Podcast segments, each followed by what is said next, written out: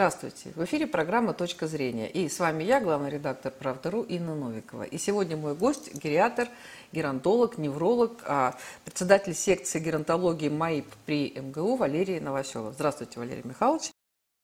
И хочу вернуться э, к нашему с вами старому достаточно интервью, ну как старому, когда вы написали книгу а, о Ленине, о том, как он болел, от чего его лечили, когда вы проработали огромное количество материалов.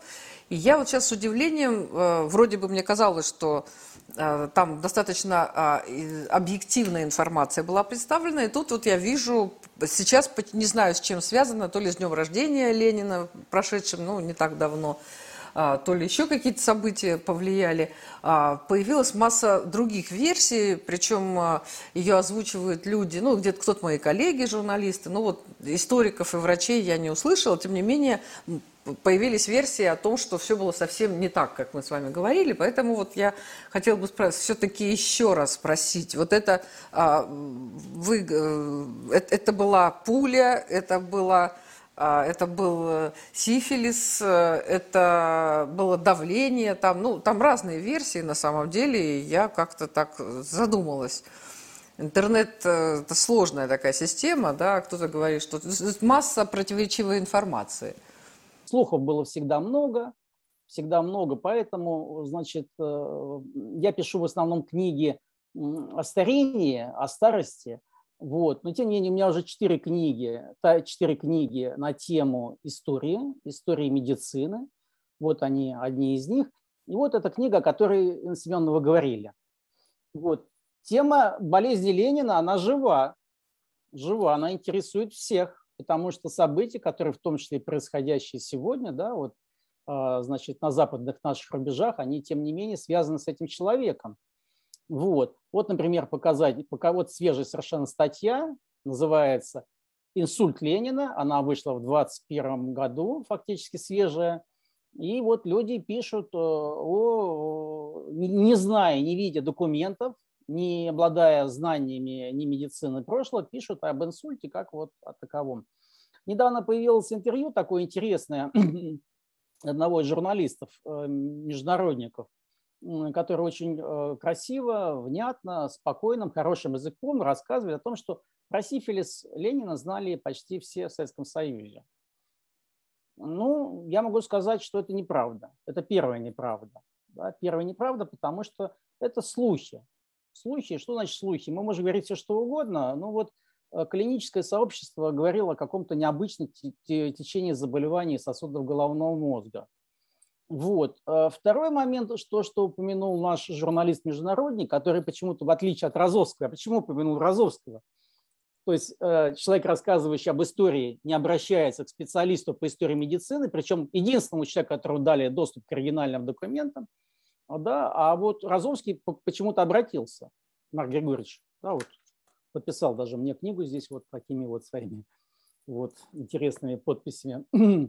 Вот, а, он ссылается о том, что, оказывается, про все это было опубликовано в 91 году. В 91 году э, в журнале истории, вопросы историка ПСС. Этот журнал а, дал э, три коротких э, таких вот э, выжимки из э, материалов медицинских документов, которые хранятся в фонде Ленина. Это первый момент. Значит, дальше он назывался этот журнал «Кентавр», и через буквально два года этот журнал исчез. Но поскольку значит, я имею всю литературу по болезни Ленина, начиная с Белогвардейской, с газет, значит, и знаю все, что происходило в мире, в Калифорнии, там, во Франции на эту тему, что писали, что писал технический секретарь Сталина, который убежал через Персию. И, ну, то есть я знаю все по этой теме, поскольку занимаюсь с 1989 года. Поэтому, когда решили превратить вот этот вот журналист-международник с значит, претензией на историю попытался пройти все это в шоу, меня, конечно, это немножко возмутило. Потому что тема очень сложная, очень архисложная, а, как говорил Ленин. И когда он сказал, что это все было опубликовано а, в 1991 году, значит, и сказал, что все и так было тогда известно, то, соответственно, его читатели задали в Ютубе, можно посмотреть, по поиск сделать Млечин, болезнь Ленина. И, значит, задали вопросы, как же так, кто из вас врет? Вот врач-исследователь, который дали доступ к оригинальным документам, или вы, Леонид Михайлович? Вот, значит, давайте разбираться. Значит, вторая ложь. Вот здесь написано, что а, то, что опубликовано в журналах, охватывает период с 3 октября по 10 марта. Вот здесь вот написано, да, в абзаце. По, по 10, 23 года, с 10, значит, с 3 октября 22 года, то есть всего этот период там 5 месяцев. Мы знаем, что Ленин заболел в мае, значит, 24 на 25 мая, значит, 22 э, года, 22 года, 22 да, и болел год и 9 месяцев, и умер, соответственно, в январе 24 -го. То есть, получается, опубликован очень маленький кусочек болезни. Это первая ложь. Вторая ложь, очень важная, что опубликован самый спокойный кусочек дневника. То есть я работал с дневниками врачей Ленина, кстати, на теме слове дневник потом подробно остановлюсь, который э, э, включает гораздо больше кусок по времени, а это 410 листов все-таки документ, да, вот, и плюс, соответственно, то, что говорит Млечин, спокойный очень период болезни, где нету тяжелых приступов, которые, соответственно, где нет, нет этого лечения, которое характерно было периоду всей болезни. Вот.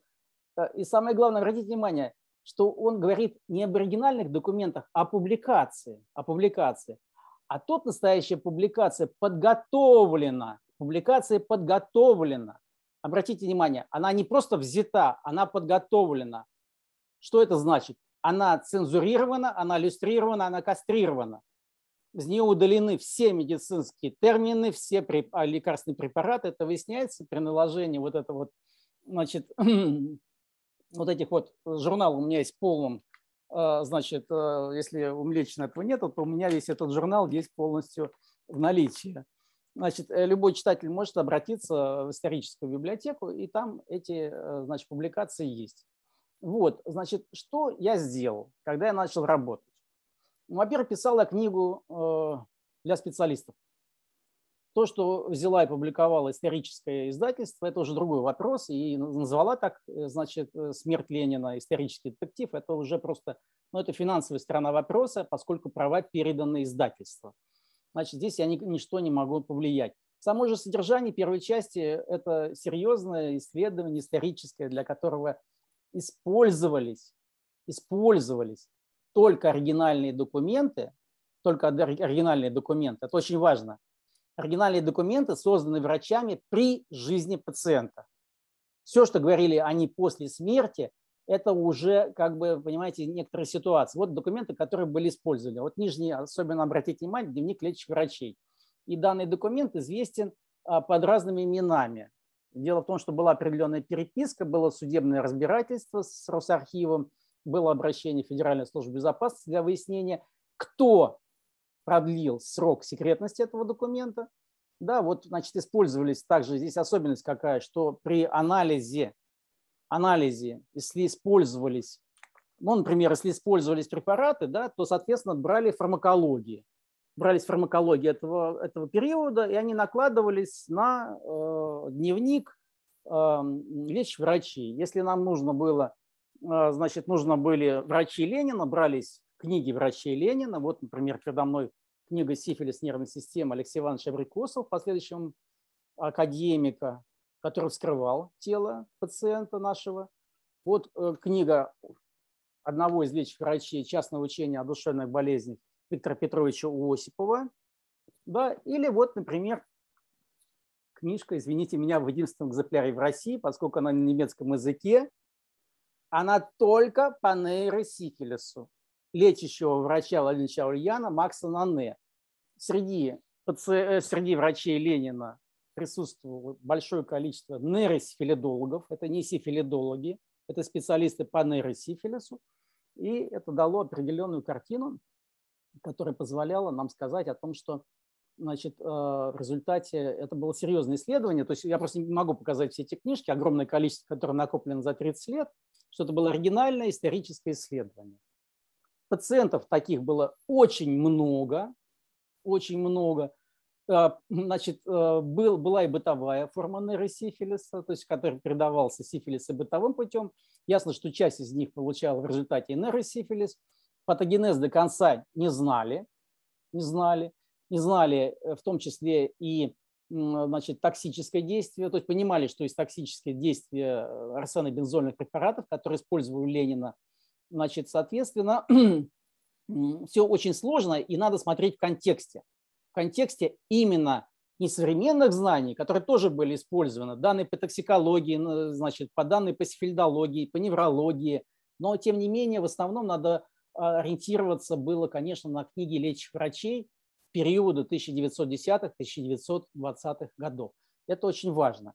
Э, кстати, могу сказать, что в этой книге нет никаких политических оценок. Да, это совершенно спокойное историческое исследование. Первая часть профессиональная, вторая часть эссе, которые вытекают ручейки из этого события. Например, отравили Владимира Михайловича Бехтерева. Я человек очень упрямый, поэтому э, значит, сконтактировал и с семьей Алексея Ивановича Абрикосова, э, который э, вскрывал тело Владимира Ильича Ульянова, и Владимира Михайловича Бехтерева, который был лечащим врачом, лечащим врачом Владимира Ильича Ульянова. Да, и, например, с семьей даже Попова Николая Семеновича, это врача, молодого ординатора, который выполнял функции санитара и помощника Ленина, который был вот уничтожен в 30-х годах. Вот, значит, вот э, э в 97 году вышла книга значит, Юрия Михайловича Лопухина, академика, о болезни Ленина. Э, Лопухин задает вопросы. Вот, кстати, вверх, сверху документы, которые были, выданы Лопухину для того, чтобы он написал эту книгу. Хотя документы еще находятся в режиме секретности до 99 года. Вот такая интересная вещь, что ему не выдали дневник, который выдали мне, потому что если вы обратите, вот фонд 16, опись, опись 2, э, значит, 410 э, листов, единиц хранения 10, то здесь этого документа нету. Э, Ленинский фонд очень большой, очень большой. Я не знаю, есть ли там еще какие-то документы, связанные с историей болезни. Предполагается, что есть, но мы не знаем, насколько они там действительно присутствуют. Вероятно, что есть записи фельдшеров, и охраны и так далее. Часть э, фонда секретная, и я, соответственно, у меня было достаточно документов только врачей. Вот использование оригинальных, оригинальной медицинской литературы. А вот когда Юрий Михайлович, кстати, писал книгу, а, он использовал свежие значит, источники литературные 70-х, 80-х годов. Я использовал только вот огромное количество литературы, которая была написана в момент, а, врачи, в момент болезни пациента или сразу после нее. Что происходит в 99 году? Удивительный случай.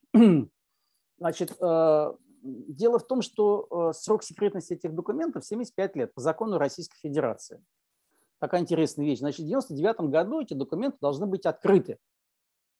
И к ним должен получить любой исследователь значит, доступ. Но в 1999 году, в 99 году а, племянница тогда, а, тогда еще значит, живущая, да, сегодня она уже покинула этот, это, этот мир, Ольга Дмитриевна Ульянова пишет письмо, и Росархив пишет такую, что а, мы полагаем возможным творить просьбу о Д. Ульяновой о продлении на 25 лет срока ограничен доступа к дневникам дежурных врачей и санитаров и так далее, и так далее. А, значит, и формулировка-то какая? На основании того, что все известно. То есть мы ничего не знаем. А вот, кстати, интересна такая вещь, что сделан на этом акцент, что вот в этой публикации 91-92 года вот проблема какая, что Млечин ничего не читал. Ни мои книги, ни этих дневников. Валерий Михайлович, Россия... извините, я вас перебью. Вы говорите, что все, все известно. Вы уже вот все равно назвали много авторов, э, которые использовали много литературы. Почему же вы говорите, что мы ничего не знаем? Есть какие-то документы, которые могут изменить ситуацию полностью? Или в чем тут загадка-то?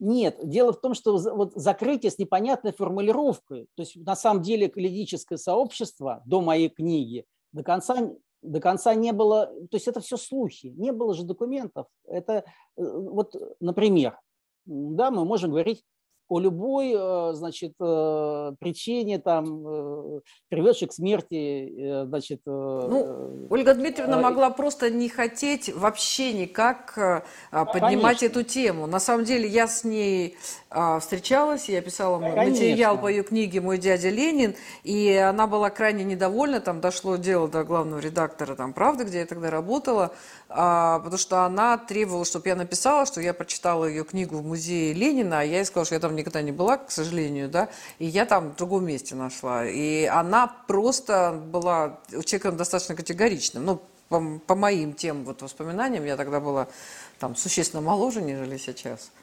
Вот. Смотрите, она значит, просто могла она... не хотеть, чтобы что-то там, даже возможность обсуждения этой темы была.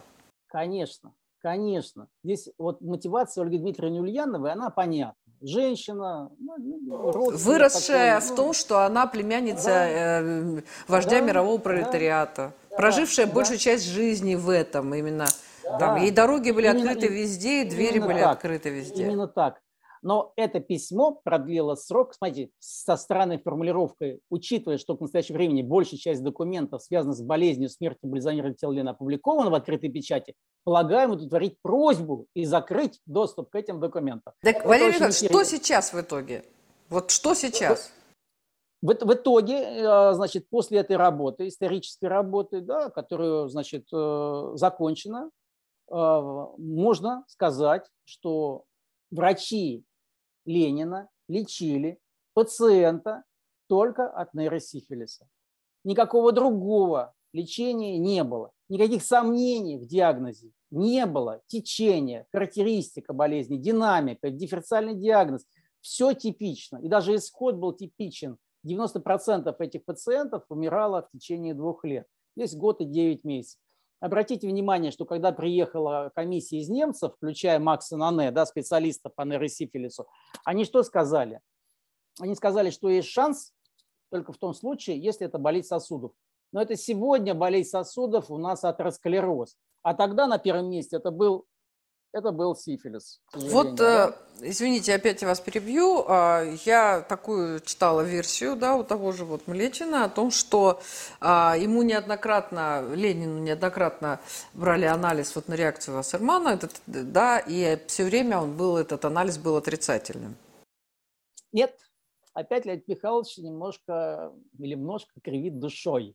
Брали четыре раза, да, значит, первые два раза результаты не указаны, вы понимаете, да, что врачи забыть указать результаты могут только по указанию. Это не, та, это не тот анализ, который забывается, тем более у первого лица. Кстати, первый врач, который начинает его вести, Алексей Михайлович Кожевников, это не невролог, это нейросифилидолог, самый известный врач в Москве по нейросифилису. Соответственно, не указание двух реакций Вассермана и назначение только 7 курсов Смотрите, 7 курсов мышьяка, препаратов мышьяка. Препарат ртути, втирающий, который втирается в ноги, при других заболеваниях не используется. Вы меня извините. Да?